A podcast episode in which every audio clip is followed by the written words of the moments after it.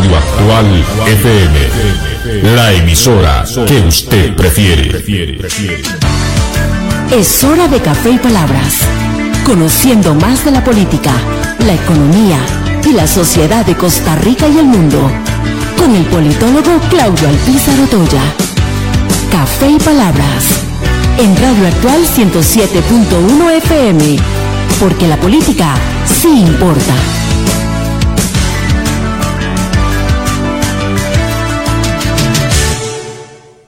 Porque la política sí importa. ¿Qué tal, amigos? Les saluda Claudio Pizarro Toya a través de Radio Actual 107.1 FM, con la ilusión que siempre nos acompaña de poder compartir con ustedes temas importantes de la política nacional e internacional.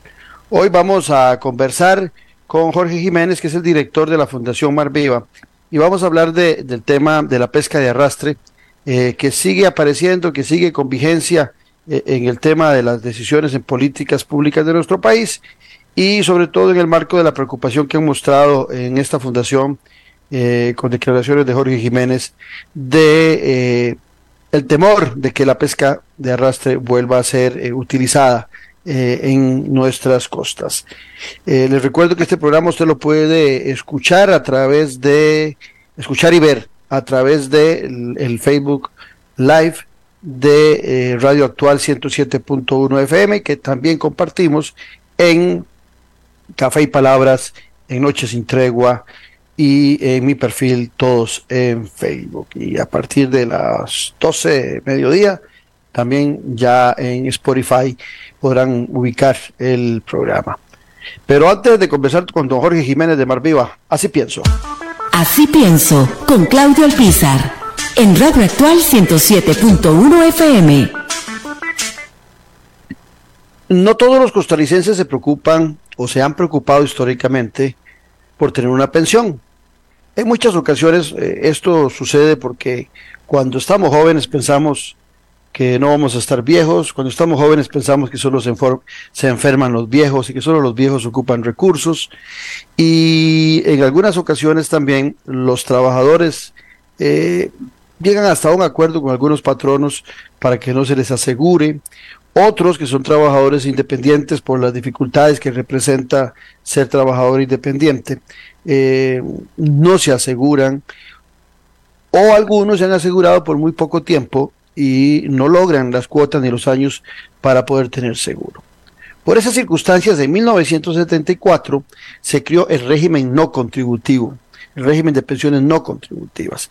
Es un régimen que se estableció para ayudar a aquellas personas que nunca cotizaron o que cotizaron muy poco y que llegan a la vejez sin pensión. Hoy ese régimen dota a la gente de una pensión que oscila en los 80 mil colones. Pero repito, es un régimen no contributivo. O sea, es un régimen que el Estado lo hace solidario a pesar de que pudo haber mucha responsabilidad o mucha irresponsabilidad de quienes nunca quisieron cotizar para tener un régimen de pensiones. Y entonces el Estado decide que por solidaridad eh, se crea ese régimen no contributivo de pensiones en 1974, que al día de hoy dota de 80 mil colones aproximadamente por mes a los ciudadanos. Pero este régimen no se, no se financia con los recursos de la Caja Costarricense de Seguro Social. ¿Por qué? Porque los que están en ese régimen no cotizaron para la Caja. Y la Caja no puede salvar a aquellos que no tuvieron una responsabilidad con el régimen, sino que se financia con recursos que tiene que dar el Ministerio de Hacienda. Claro, ese fondo lo eh, administra la Caja Costarricense de Seguro Social, que es la que tiene los datos de todos nosotros, y desde ahí se gira. Pero los recursos no vienen de lo que se cotiza para la Caja Costarricense de Seguro Social, lo que cotizamos los que cotizamos y por supuesto de los que no cotizaron pues no hay recursos. Entonces esos recursos cada año eh, se pueden volver eh, problemáticos en el acceso para poder eh, dar nuevas pensiones no contributivas. El gobierno de la República, el actual gobierno, muy loable, plantea 5 mil pensiones no contributivas nuevas. Al día de hoy hay más de 136 mil casi 136.400, un poquito menos de pensiones de régimen no contributivo. Cinco mil más representaría eh, una carga para este régimen y con los recursos que hay actualmente, la única posibilidad de cubrir a cinco mil personas más con los recursos que hoy tienen, que le da Hacienda a este régimen que administra la caja, difícilmente se podría mantener ese monto. Inclusive se habla que si no hay más recursos, lo que se, lo que la única forma de poder dar eh, ese tipo de pensión sería reducirle a los que ya tienen esos 80 mil colones, bajarlos aproximadamente a 70 mil colones. O sea, está en manos del Ministerio de Hacienda, de Don Nogui Acosta y de la Presidencia de la República el día de hoy, que esas 5 mil personas puedan ser incorporadas al régimen no contributivo de pensiones y de paso no maltratar a los que están recibiendo una pensión de 80 mil colones, que efectivamente es muy poco dinero, no alcanza para vivir, pero es una ayuda que a muchas personas se les da. No olvidemos, repito, la importancia de cotizar para un régimen de pensiones.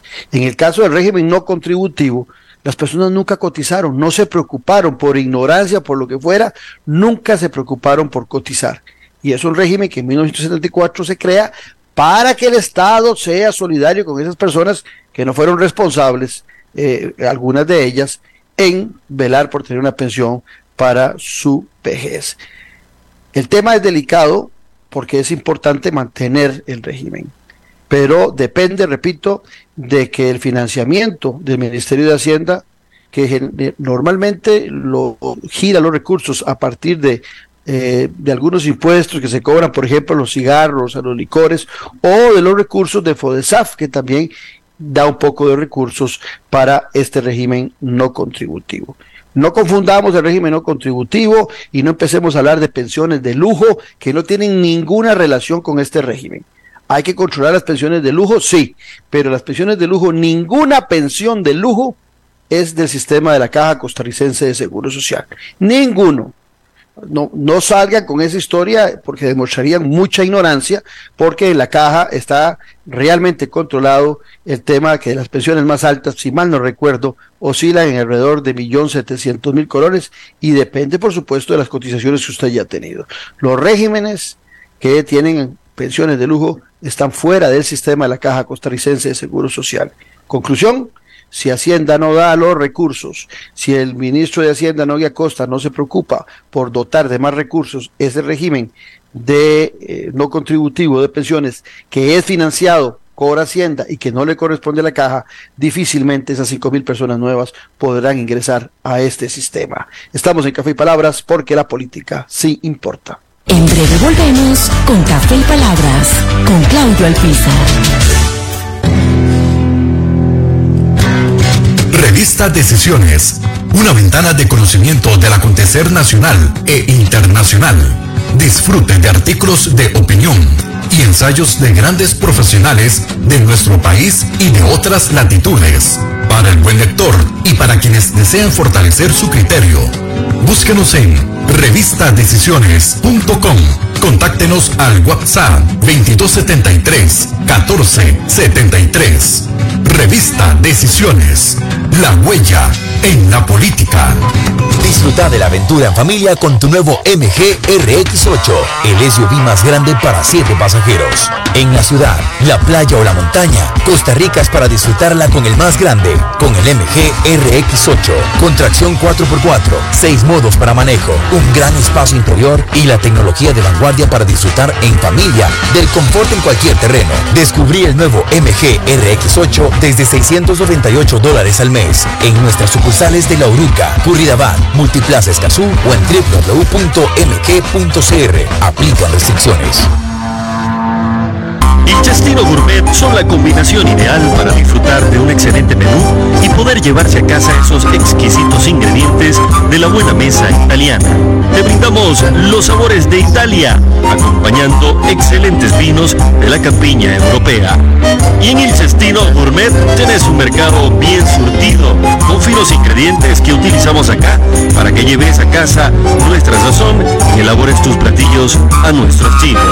El Chastino Gourmet pone en Italia Italia en su mesa y en su casa. Le recordamos también visitarnos en el Centro Comercial El Boulevard, local número 18, Huachipilín de Escazú, 2572-1182.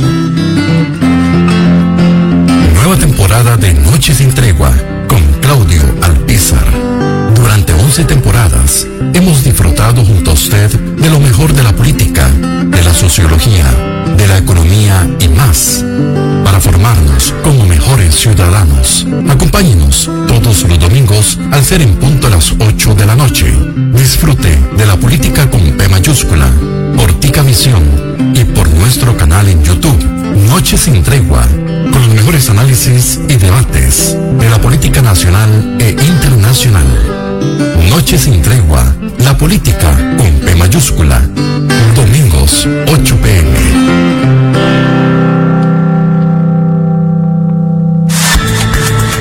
Editorial Jade le invita a que adquieran ya el libro El elefante, el liderazgo y la política con P mayúscula del politólogo Claudio Alpizar Otoya en las librerías de la Universidad de Costa Rica, Universidad Nacional. Una lectura y manual del buen político. Un libro de consulta para quienes gustan de la política. Costo del libro 8.600 colones. O solicítelo al WhatsApp 8325-8357. Estamos de vuelta en Café y Palabras con el politólogo Claudio Alpizar. Porque la política se importa, acompañados del director de la Fundación Mar Viva, Jorge Jiménez, una fundación que vela eh, por la vida en el mar y por el uso eh, sustentable y sostenible de los recursos marítimos. Eh, Jorge, eh, un placer tenerte aquí en Café y Palabras. Igualmente y muchas gracias por la oportunidad. Jorge, tal vez sería importante para arrancar y darle un marco de referencia a nuestra conversación del día de hoy, que nos comentes un tanto eh, de dónde viene surgiendo eh, el tema de la preocupación por la pesca de arrastre, qué significa eh, la pesca de arrastre en nuestro país y, y qué se ha planteado para poder seguir desarrollando la pesca, pero con otras tecnologías.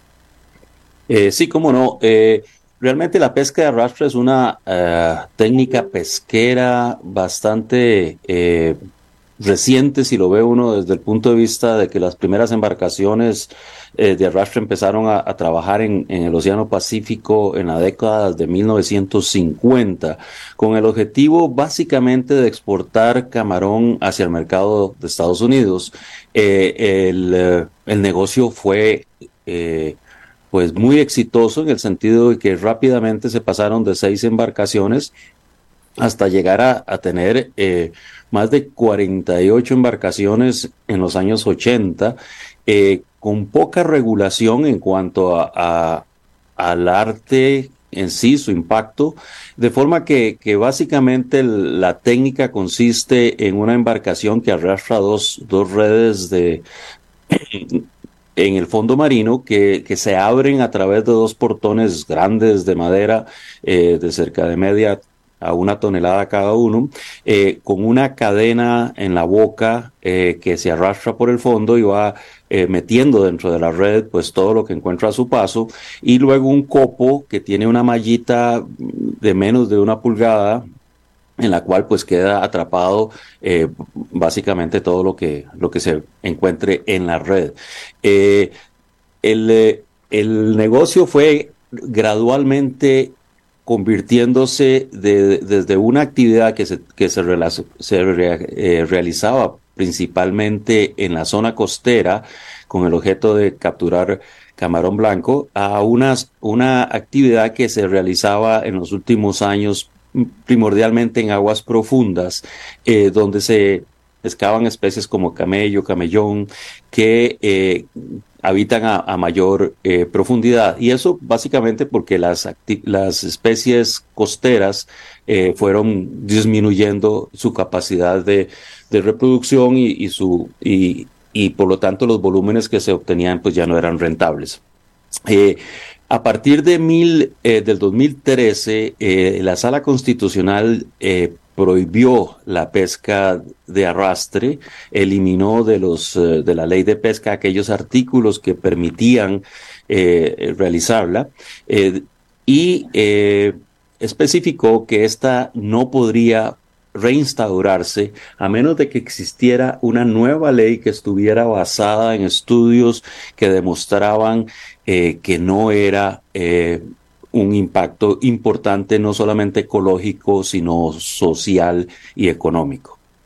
Entonces, eh, del 2013 en adelante se empezaron a vencer las licencias existentes y eh, ya para el 2019 se venció la última licencia y eh, desde esa época pues no tenemos pesca de arrastre en el país.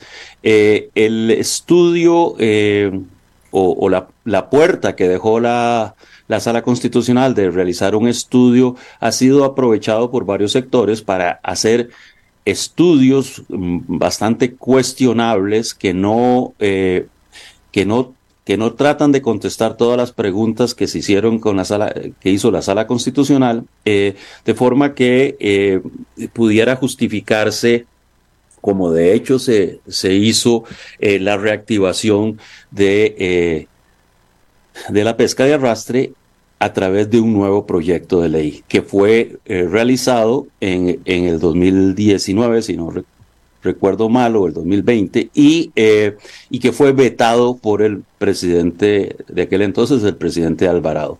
Eh, a raíz del cambio de gobierno viene una nueva reactivación de la idea de realizar otro estudio y, y, ahora pues el, el Incopesca se, se apresta a empezar o iniciar en las próximas semanas un estudio de dos años en el cual se dice que eh, se va a, analizar pues la sostenibilidad de la pesca de arrastre. Eh, la, la, fundación ha estado pidiendo información sobre el estudio. Eh, este este estudio fue brevemente presentado en una sesión a, los eh, organismos no gubernamentales. Eh, hay un documento que, que, habla sobre la metodología del estudio, pero en ninguno de esas dos instancias nos ha eh, facilitado la información necesaria para determinar si realmente existe la intención de hacer un, estudio que se enfoque en todas las cuestiones que eh, la Sala Constitucional eh, más recientemente en una sentencia del 2018 eh, indicó que, que, serían necesarios conocer factores como situación de biomasa, especies afectadas, interacciones ecosistémicas, la contaminación, una lista muy, muy extensa que, que no amerita pues ahora detallarla, pero que sí contra, contrasta profundamente con los objetivos del estudio propuesto. El estudio propuesto, pues es un estudio muy limitado, muy mal diseñado desde el punto de vista eh, de diseño experimental. Eh, creo que volveremos a tener... ¿Quién desarrolló ese, ese estudio? ¿Tiene, ¿Viene de algún centro de investigación, de alguna universidad? Viene, no, viene de la de Incopesca, eh, viene generado por Incopesca con, con el con el agravante que eh, la academia, que es la que realmente conoce, no fue participada en este estudio. Y, que por el contrario, pues ya conocemos opiniones de varios académicos que eh, dicen, pues otra vez todo está mal hecho. Este estudio no va a demostrar pues ni, ni siquiera un porcentaje mínimo de lo que la sala constitucional está requiriendo. Nuestra preocupación eh, viene porque primero se va a hacer un estudio mal hecho que nos va a costar millones de colones a los costarricenses porque se va a financiar con el presupuesto de Incopesca. Eh, y además, eh, más recientemente, el, el, eh, el Incopesca promovió una reforma a la ley de pesca en el 2022, el año pasado, de forma que ahora el producto de las investigaciones científicas puede ser comercializado. De forma que básicamente vamos a tener embarcaciones de arrastre recogiendo eh, camarón supuestamente para un estudio científico mal diseñado, pero luego podrán vender ese camarón. O sea que para nosotros es básicamente la reapertura otra vez de la comercialización de camarón de arrastre eh, y esto se estará haciendo por dos años sin que eh, nosotros estemos convencidos de que eh, exista una una investigación científica seria que el país tiene la capacidad de diseñarla, tiene científicos de, primer nivel que podrían estar eh, contribuyendo a que se haga una investigación seria eh, que venga a contestar las preguntas que la sala constitucional está pidiendo y no básicamente hacer algunas respuestas mal formuladas eh, de algunos de los parámetros y, y, esto, tememos, sea la justificación para que entonces políticamente se inicie un proceso para crear una nueva ley que reactive la pesca de arrastre. Estamos conversando con Jorge Jiménez, director de la Fundación Mar Viva, y hablamos sobre el tema de la pesca de arrastre.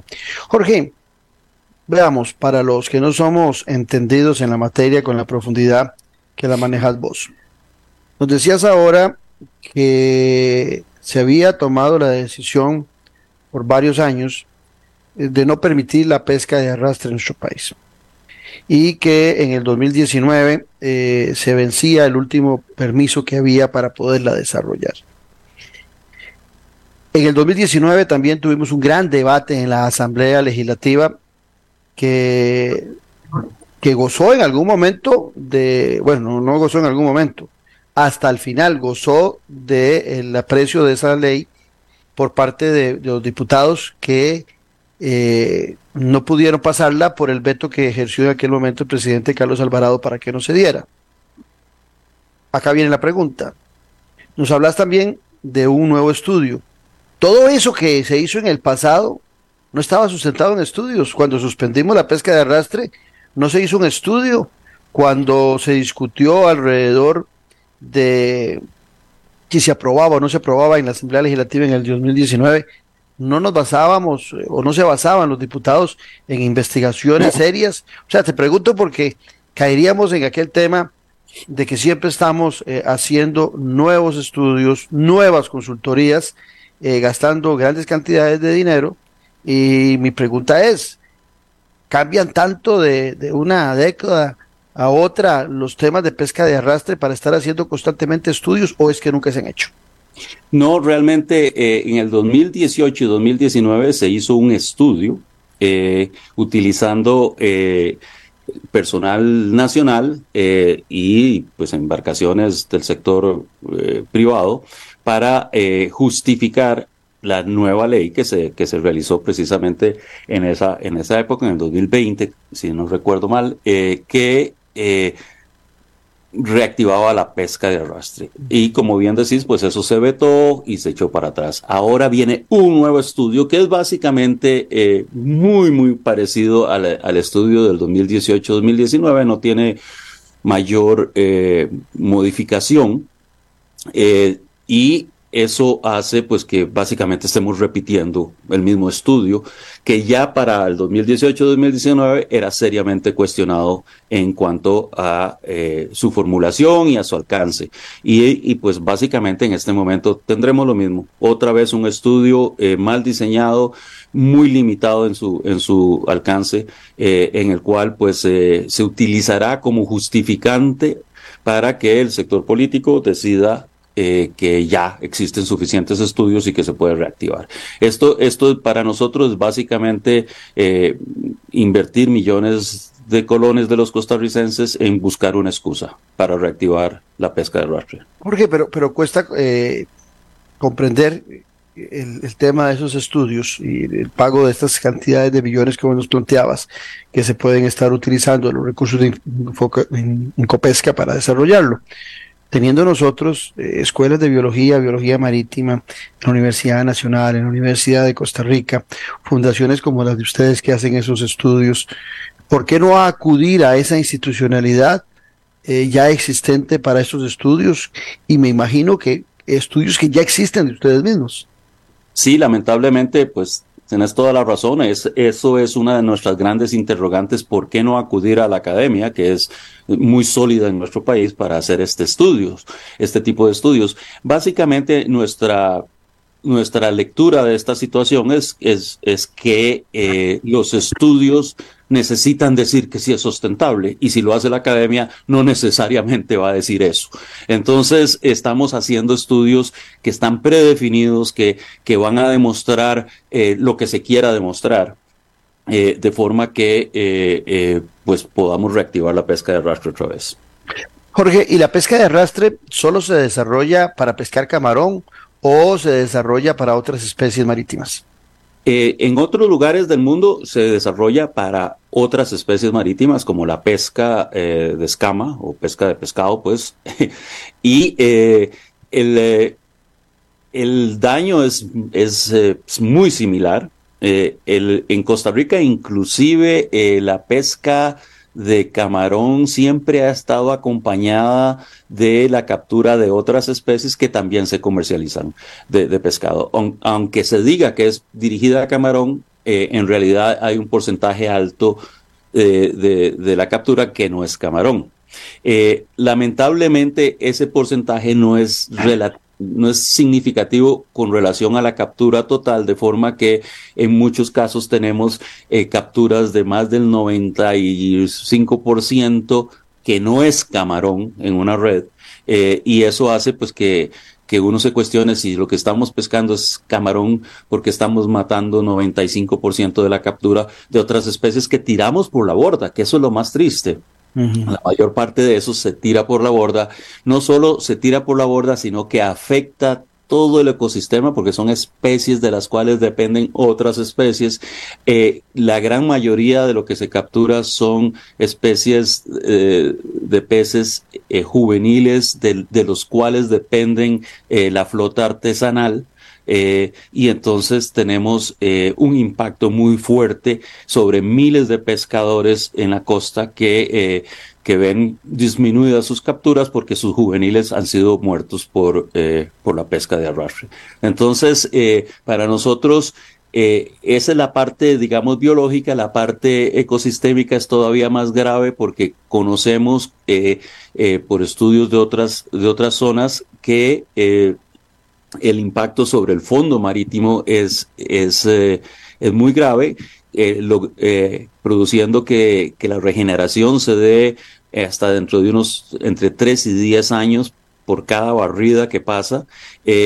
Y, más recientemente, eh, un grupo de investigadores calculó la cantidad de gases de efecto invernadero que libera el fondo marino cuando es disturbado y arrastrado, eh, porque recuerden pues que con, conforme se arrastra eh, la, la, red, pues se liberan toneladas de sedimentos, es una nube de sedimentos que que se genera, pero no solo sedimentos, sino gases que han estado atrapados dentro del sedimento se liberan y van a la atmósfera. Eh, produciendo entonces un impacto que a nivel global se calcula que es mayor que todo el impacto de la flota eh, de aviones a nivel del mundo. Eh, en, en, cuanto a la cantidad de CO2 y otros gases que se están produciendo. O sea que para nosotros es una, es una técnica totalmente inaceptable. Jorge, ahora, ¿existen otras técnicas? Porque, por ejemplo, primero la, la, primera pregunta, nosotros seguimos consumiendo eh, camarón. En muchos restaurantes de nuestro país se ofrecen, en muchas pescaderías se ofrecen. Este, lo estamos importando en su gran mayoría. O, alguno de ese camarón que estamos eh, consumiendo es una pesca ilegal de por medio del arrastre. Sí, hay, hay, hay varias realidades que, que, que, se deben de conocer. Lo primero es que este país genera entre tres a cinco veces más camarón a través del cultivo del camarón que se arrastra en los fondos marinos. O sea, no necesitamos estar arrastrando el fondo marino para comer camarón, que entre paréntesis a mí me encanta. Eh, el, el, el, punto es que eh, nuestro, nuestro país eh, hace caso omiso de la capacidad que tenemos de cultivar camarón y nos enfocamos en arrastrar el fondo marino. Eh, Por otro lado, pues hay un porcentaje que no es muy grande, eh, como un 5% del, del camarón eh, que se consume en el país, que proviene de la captura artesanal a través de redes chinchorros que son, que son permitidos para la captura de, de, camarón. Ese es un camarón costero. Hay otras técnicas como la suripera que recientemente se aprobó finalmente en nuestro país, eh, como las NASAs, que tienen limitaciones en cuanto a las profundidades en las cuales pueden trabajar. Entonces, algunos grupos de especies, como los que se capturan a 100 o 200 metros de profundidad, pues obviamente no se van a capturar con eso. Entonces, el punto, el punto central es que sí tenemos la capacidad no solamente de satisfacer la demanda nacional, sino de exportar camarón eh, como lo hacemos eh, a través del cultivo. Eh, el gran nudo que tenemos en este país es que ese cultivo, que en este momento como le digo, pues representa entre tres a cinco veces la producción de, de, lo que se capturaba en arrastre, está seriamente afectado por varios procesos. Uno tiene que ver con los procesos tecnológicos. Seguimos utilizando tecnologías de los años 70, eh, lo que se llaman tecnologías de primera generación en, el cultivo de camarón. Cuando ya hay países como Vietnam, por ejemplo, que eh, produce eh, camarón de cultivo con tecnologías de cuarta generación. ¿Y eso qué quiere decir? Pues básicamente que en lugar de producir mil kilos por, hectárea, por decir un número, eh, estamos produciendo 10 o 15 mil kilos por hectárea. De, estanques. Eh, que en lugar de estar utilizando estanques de tierra, estamos utilizando estanques de cemento. Eh, que, que, estamos utilizando especies genéticamente mejoradas para que, para que toleren a los virus y bacterias que han venido afectando las, la, el cultivo que nosotros tenemos con primera generación. Eh, ese es una, un aspecto. Y nuestro, nuestro país no ha hecho absolutamente nada para traer esta nueva tecnología, incorporarla en los sistemas productivos de forma que, eh, que podamos tener esos volúmenes que, como le digo, serían 10 veces más de los actuales. Eh, ahora, ahora que decís 10 veces, Jorge, se habla siempre que 10 veces tenemos área marítima superior a lo que tenemos en área terrestre, o sea que nuestro país es 10 veces más grande en el mar. Hace unos minutos vos nos hablabas de que originalmente se pescaba cercano a la costa el camarón con pesca de arrastre, pero que al existir eh, otras especies de camarones a mayor profundidad, y me imagino que también ante eh, el la falta de producto que se empieza a generar por la pesca de arrastre en más cercano a las costas, han empezado o se empezó en algún momento a desarrollar la pesca de arrastre a mayor profundidad, lo que efectivamente eh, ponía en riesgo mucho más especies marítimas, no solamente de peces, sino también de, la, de la, flora que puede haber eh, eh, marítima en, en nuestros mares tenemos ese panorama de tener una amplia, amplia área. Pero también oyéndote, nuestra flota de pesca es muy artesanal. Correcto. Y eh, la tecnología es todavía peor, es más artesanal todavía. ¿Qué deberíamos estar haciendo desde el Instituto Costarricense de Pesca, de Pesca, porque esto es un proceso que no se va a corregir en cuestión de un año, dos años, sino que requiere un largo proceso de inversión en flota, de inversión en tecnología de pesca y también de una renovación del mercado de estos productos. Correcto. Definitivamente eh, estás apuntando aspectos fundamentales. Uno tiene que ver con la renovación tecnológica. Debemos renovar nuestras tecnologías pesqueras, que, básicamente son del, de mediados del siglo pasado, eh, necesitamos eh, generar eh, sistemas de mercado mucho más eficientes. El esquema que, que tenemos en este momento hace que el pescador es el que menos recibe y es el intermediario el que más recibe. Es decir, nuestro, nuestros sistemas productivos pesqueros deberían de tener lonjas y subastas en las cuales el pescador directamente controla el precio en el cual vende y pueda ganar muchísimo más. Y eso, eso se implementa en, en países como Chile, como Hawái, donde no es nada nuevo, pero lamentablemente nuestro país sigue vendiendo como en los tiempos coloniales, ¿verdad? El pescador le vende a alguien y ese alguien le vende a otro y ese otro nos vende a, a 19, 20 mil pesos el kilo de corvina, pero él recibe 3 mil pesos. Eh, Entiendo eh, que hay un prácticamente una o dos empresas que se dedican a, comprarle a todos los eh, pescadores nuestros y son las que hacen el, gran negocio con, con, el, con los productos del mar. Entonces, definitivamente eh, necesitamos una renovación del sector pesquero, es decir, son miles de empleos los que dependen eh, de, esto, que, la mayor parte, pero la mayor parte, eh, vive en niveles de pobreza impresionantes. Claudio, es decir, si usted viaja a las zonas costeras de nuestro país y, vive pasa una noche en una de esas, de esas cabañas de esta gente, usted puede darse cuenta que, que estamos viviendo en niveles de pobreza que no, que no corresponden con lo que Costa Rica debería tener. Eh, y eso es básicamente porque tenemos abandonado el sector, primero porque hablamos siempre de las riquezas marinas, cuando tenemos que tener en cuenta que sí, tenemos 10 veces más mar que tierra, pero cualquier agricultor sabe que usted no siembra plátano en cualquiera de los 50 mil kilómetros cuadrados que tiene este país. Siembra plátano en ciertos igual la pesca.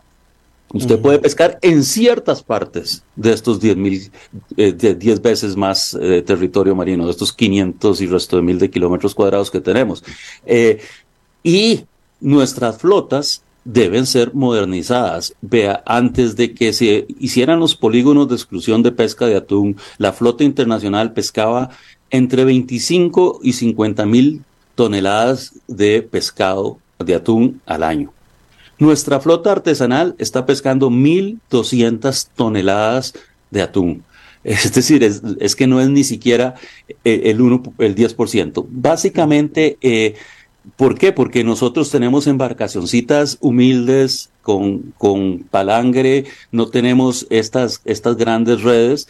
Podríamos eh, generar mejor tecnología de palangre bien manejado, porque en este momento no se maneja bien, bien manejado, podríamos tener lonjas pesqueras donde el pescador recibe un precio más justo por, por su pescado. Ahí ocuparíamos este fondos en Copesca para financiar en mucho eh, a estos pescadores con esas nuevas embarcaciones, con esa nueva tecnología, eh, mayor instrucción sobre lo que desarrollan eh, y muchas cosas más necesitaríamos a Lina trabajando activamente en la capacitación de muchos de estos, eh, no solamente en la pesca, como le decía, en la maricultura también. Eh, otro de los grandes temas que tenemos es la tramitología, Claudio, para, en este país para establecer un estanque de camarones, usted gasta entre tres y cuatro años y medio en permisos. Es decir, eh, cualquier empresario desiste de la cantidad de trámites que tiene que hacer para poder lograr que eh, se establezca un estanque de camarón. Y, eh, y eso hace pues que, que mucha de esta, esta inversión fluya hacia otros países porque aquí no se puede trabajar. Entonces, mejorar las tecnologías, eh, mejorar los trámites, lograr capacitación de, nuestros, de nuestra gente. Estos son elementos en los cuales nosotros lograríamos tener un mejor sector pesquero, más productivo, pero sobre todo más próspero, con mejores ganancias para ellos, porque en este momento lo que tenemos son eh, unos cuantos tagarotes que se están comiendo la mayor parte del beneficio y una gran cantidad de personas que viven eh, por debajo inclusive del salario mínimo. Jorge Jiménez eh, del, eh, de la Fundación Mar Viva, director. Yo siempre digo que nosotros en los temas ambientales, en muchas ocasiones queremos salvar el mundo, pero somos un país bastante pequeño y a veces no tenemos la resonancia a nivel mundial para muchas de las propuestas nuestras de medio ambiente. Inclusive A razón de verdad, te comentaba fuera de micrófono que en ocasiones mercadeamos muy bien nuestro nombre como defensores del ambiente, pero que en muchos casos eh, demostramos eh, que no es compatible nuestro discurso con nuestra acción. Eh, resulta que también nosotros, con, con, estas ideas interesantes y muy oportunas de proteger la vía marítima, la vida marítima, pudiéramos estar intentando salvar el mundo pero a esto hay que involucrar a muchas otras naciones. ¿Por qué hago esta introducción? ¿A quién le estamos comprando el camarón nosotros? Porque puede ser que también no permitimos que el pescador nuestro pesque con arrastre porque queremos proteger nuestro, eh, nuestros mares, pero promovemos comprando camarón a nivel internacional en otras latitudes donde no tienen la misma disponibilidad de cuidar el mar, la vida en el mar como lo estamos haciendo nosotros. Y la pregunta también, para complementar esa, ¿cuáles, ¿cuáles países cercanos a nuestro país, para no ir a los mismos ejemplos de siempre de los países más desarrollados, sino los países más cercanos, hacen una pesca responsable que no sea de arrastre para el, para el camarón o para cualquier otra especie? Veamos, veamos la primera pregunta. Eh, correctamente, una de las grandes realidades de los recursos pesqueros es que ellos no reconocen los límites políticos. De forma que eh, si no trabajamos en forma articulada con nuestros vecinos, pues realmente no podemos manejar el recurso pesquero, porque el recurso pesquero es sobre todo eh, muy migratorio. Y, y nosotros tenemos atún que viene desde Ecuador, eh, y si lo manejan mal en Ecuador, nos afectan a nosotros aquí. O si nosotros lo manejamos mal aquí, se lo afectamos a Ecuador. Eh, en este momento, por ejemplo, ¿qué pasó después de la sentencia del 2013? Muchos empresarios se fueron a Nicaragua a arrastrar a Nicaragua. Consiguieron permisos en Nicaragua. Y en San Juan del Sur tenemos embarcaciones costarricenses arrastrando camarón, que luego vienen de vuelta a Costa Rica bajo el, bajo el título de camarón cultivado. vea, vea, las deficiencias que tenemos. Tenemos deficiencias a nivel de aduanas, tenemos deficiencias a nivel de comercio exterior, tenemos deficiencias a, nivel de, de capitanías, eh, de forma que podamos controlar bien qué es lo que está pasando con la flota pesquera nacional que tiene bandera nacional eh, y por qué está haciendo eh, prácticas pesqueras que están prohibidas aquí en Costa Rica y en otros países. Eh, y, posteriormente tenemos que modificar eh, y, mejorar y capacitar al sector de aduanas para que entienda la diferencia entre un camarón de cultivo y un camarón de arrastre y, que pueda diferenciarlo y que, no le presenten un papelito allá en Peñas Blancas diciendo que es camarón de cultivo y lo deja pasar. Eh, y, es, y, eso es lo que, lo que nos está pasando en este momento. Ese por un lado. Por el otro lado, ¿cuáles países están realizando pesca que no es de arrastre.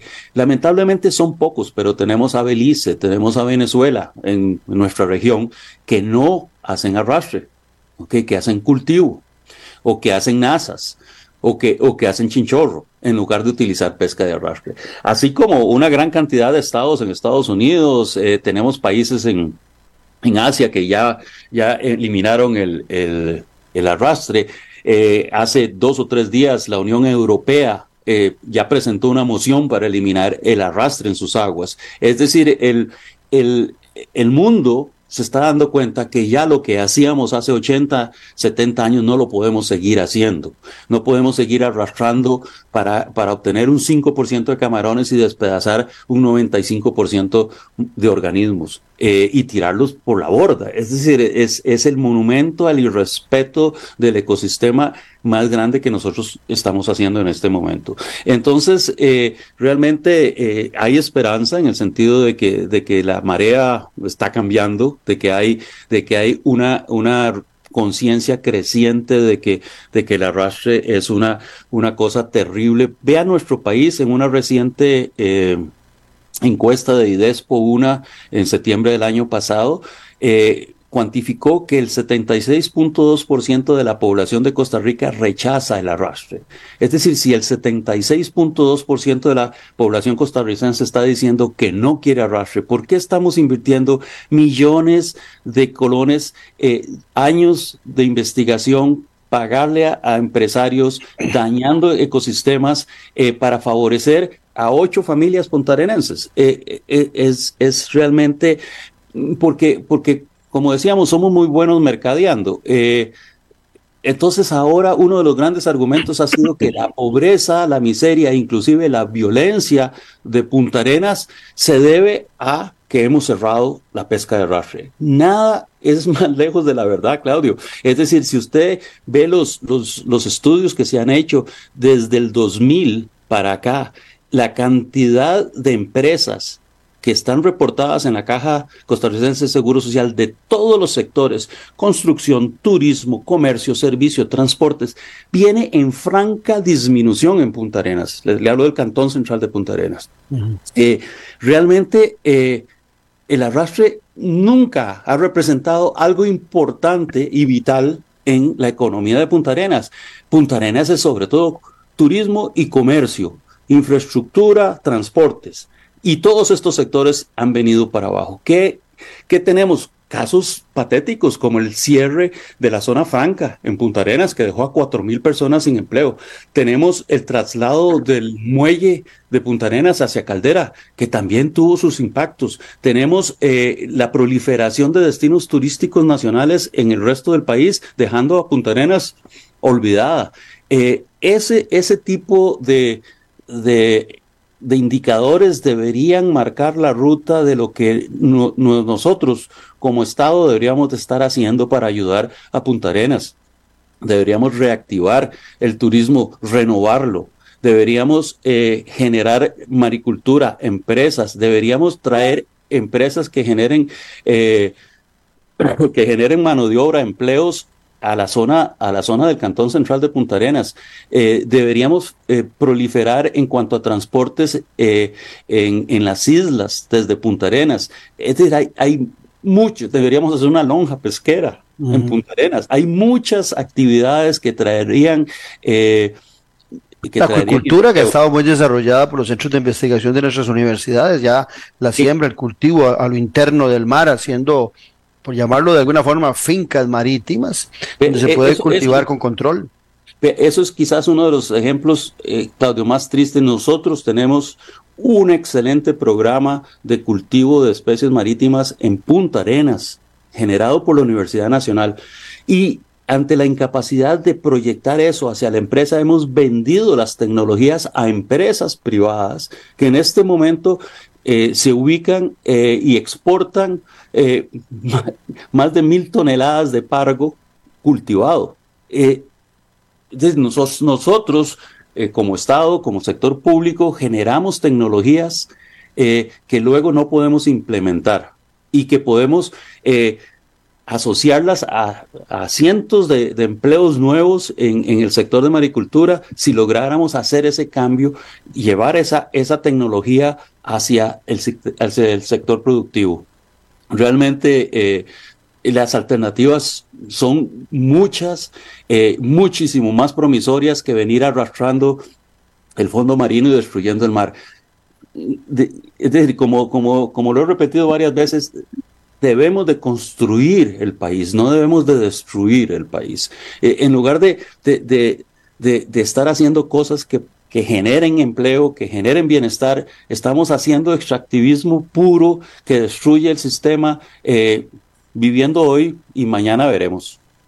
Jorge, eh, director, Jorge Jiménez, director de la Fundación Mar Viva. La semana pasada, al cierre de la semana, ustedes mostraban una gran preocupación, digo ustedes, Fundación Mar Viva, sobre la reactivación de la pesca de arrastre en el lecho marítimo y decían ustedes que de forma solapada y le llamaban la atención al gobierno y al presidente Rodrigo Chávez sobre el oscurantismo que hay alrededor de eh, esta reactivación que se quiere hacer de la pesca de arrastre con metodologías eh, no científicas. Y también si unimos que el presidente en campaña electoral eh, se comprometía cada vez que iba a Punta Arenas con los pescadores a la posibilidad de reactivar la, pesca de camarón. Eh, ¿Cómo analizas este momento, eh, que es un momento dentro del marco, lo que nos acabas de explicar, es un, es un marco complicado y que contraviene exactamente lo que vos nos estabas planteando de cuidar el país y de cuidar nuestros mares. Eh, ¿De dónde surge la, la, mayor preocupación de, de, esta pesca de arrastre resucitada en la actual administración? Básicamente surge de, de, que, de que exista la posibilidad de, reactivar una actividad destructiva eh, basado en malas, en malos estudios eh, y únicamente con el objeto de satisfacer intereses políticos. Realmente es, esa es nuestra preocupación. Es decir, en, en buena en buena lid nosotros deberíamos tener estudios incuestionables desde el punto de vista científico con amplia participación de la academia eh, nacional en Costa Rica, que es muy buena, eh, y que viene a contestar todas las preguntas que la sala constitucional muy acertadamente indicó que deberían de contestarse antes de siquiera pensar en una ley que reactivara eh, la pesca de arrastre. Si esto no se hace, pues, pues sí, podríamos eh, hacer un mamarracho de estudio, utilizar eso como excusa para presentar una ley y tener eh, la pesca de arrastre de nuevo en Costa Rica. Eso es un flaco favor que le estaríamos haciendo al país, porque en realidad no estamos construyendo, estamos destruyendo. Pero vos decías, utilizando un concepto muy marítimo, que contra viento y marea tu lectura era que el gobierno iba a impulsar estos estudios. Lamentablemente, eh, esa es nuestra impresión. Hemos eh, solicitado información detallada, nos contestan en forma terriblemente escueta, general, incompleta. Eh, estamos dando tiempo a ver si nos dan más información y de lo contrario, pues tendremos que abrir los estados judiciales para pedir información, porque no, no tenemos en este momento claridad de qué es lo que el Estado quiere hacer eh, y más bien, como, hemos dicho, pues a, a contra viento y marea se está tratando de iniciar este estudio sin que se conozca claramente de qué se trata el estudio, de, eh, qué eh, calidad científica es el estudio y nos preocupa sobremanera que no existan científicos de altura involucrados en este estudio que es tan importante para el país. O sea, la, semana pasada la, sala constitucional, la sala cuarta, eh, le dio una orden, antepasada fue la semana antepasada, a la ministra de la Presidencia Natalia Díaz y a Frank Tartenbach, que es el ministro de Ambiente, en relación a que tenían que entregar obligatoriamente a un ciudadano que había pedido información sobre una exploración y explotación de eh, pozos de agua. O sea, ustedes estarían, eh, ahora que decías eh, utilizar los espacios de la justicia costarricense, estarían dispuestos a presentar también un recurso similar ante la sala cuarta para poder tener esa información que la fecha se les está negando.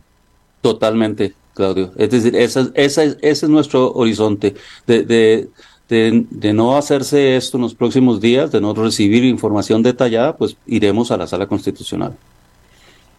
Muy bien.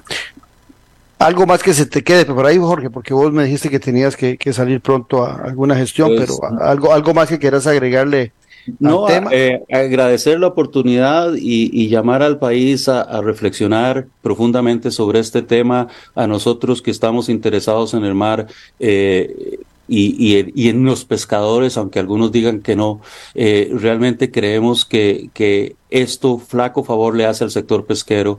Eh, básicamente viene a destruir los recursos de los cuales dependen miles y miles de empleos y miles y miles de hogares en las zonas costeras de nuestro país. Ojalá esperamos que se recapacite y que se haga esto como debe hacerse. Jorge, muchas gracias. Muchas gracias, Claudio. Hasta luego entonces. Hasta luego. Vamos a un corte comercial y ya regresamos aquí en Café y Palabras porque la política sí importa. Café y Palabras con Claudio Alpizar. En breve volvemos con Café y Palabras con Claudio Alpizar. Editorial Jade le invita a que adquieran ya el libro El elefante, el liderazgo y la política con P mayúscula del politólogo Claudio Alpizar Otoya en las librerías de la Universidad de Costa Rica, Universidad Nacional. Una lectura y manual del buen político. Un libro de consulta para quienes gustan de la política. Costo del libro 8.600 colones. O solicítelo al WhatsApp 8325 8357. Revista Decisiones, una ventana de conocimiento del acontecer nacional e internacional.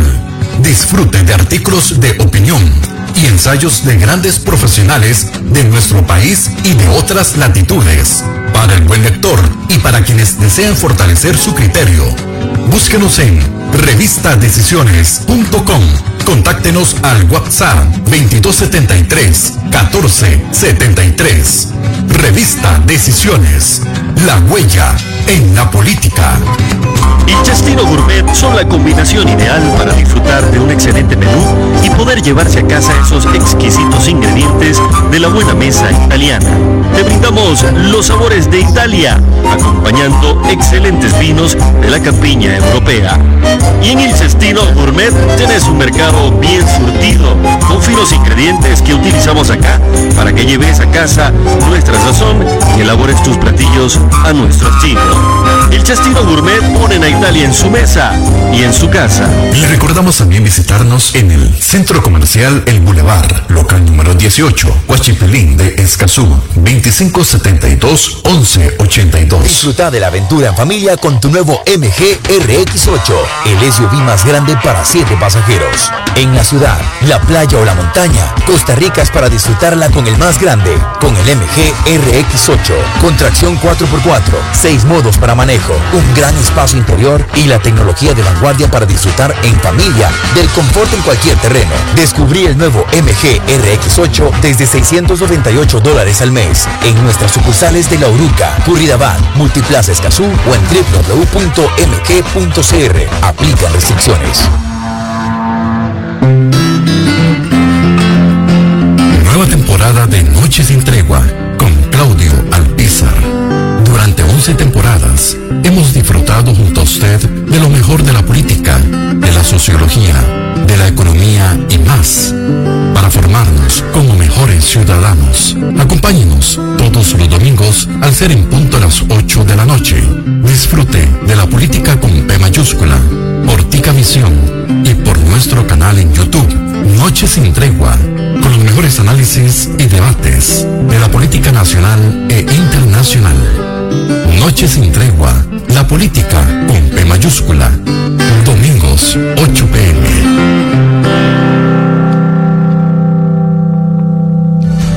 Estamos de vuelta en Café y Palabras con el politólogo Claudio Alpizar. Porque la política sí importa. Agradecerles a ustedes la, la, presencia, la compañía el día de hoy con este tema tan importante y tan atractivo como es el tema de la vida en el mar y sobre todo el problema que genera la pesca de arrastre. Los esperamos mañana. Mañana vamos a hablar del FES, del Fondo de la Educación Superior, eh, de la importancia que tiene ese fondo. Eh, vean que hoy hablábamos de la importancia que tienen los, los centros de investigación de las universidades a donde debería acudir el Poder Ejecutivo y otras instancias de nuestro Estado eh, para tomar decisiones eh, con mucha exactitud, sobre todo en el campo eh, que hablábamos el día de hoy, en el tema biológico, en el tema medio ambiente, pero en muchos, muchos, muchos, muchos otros campos. Nuestras universidades tienen los centros de investigación que no tienen las universidades privadas. Eso le cuesta a algunos entenderlo. Pero lo peor de todo es que a otros les cuesta aprovecharse de ese conocimiento que se genera en la academia. Los espero mañana aquí en Café y Palabras, porque la política sí importa. Esto fue Café y Palabras, porque la política sí importa, con el politólogo Claudio Alpizar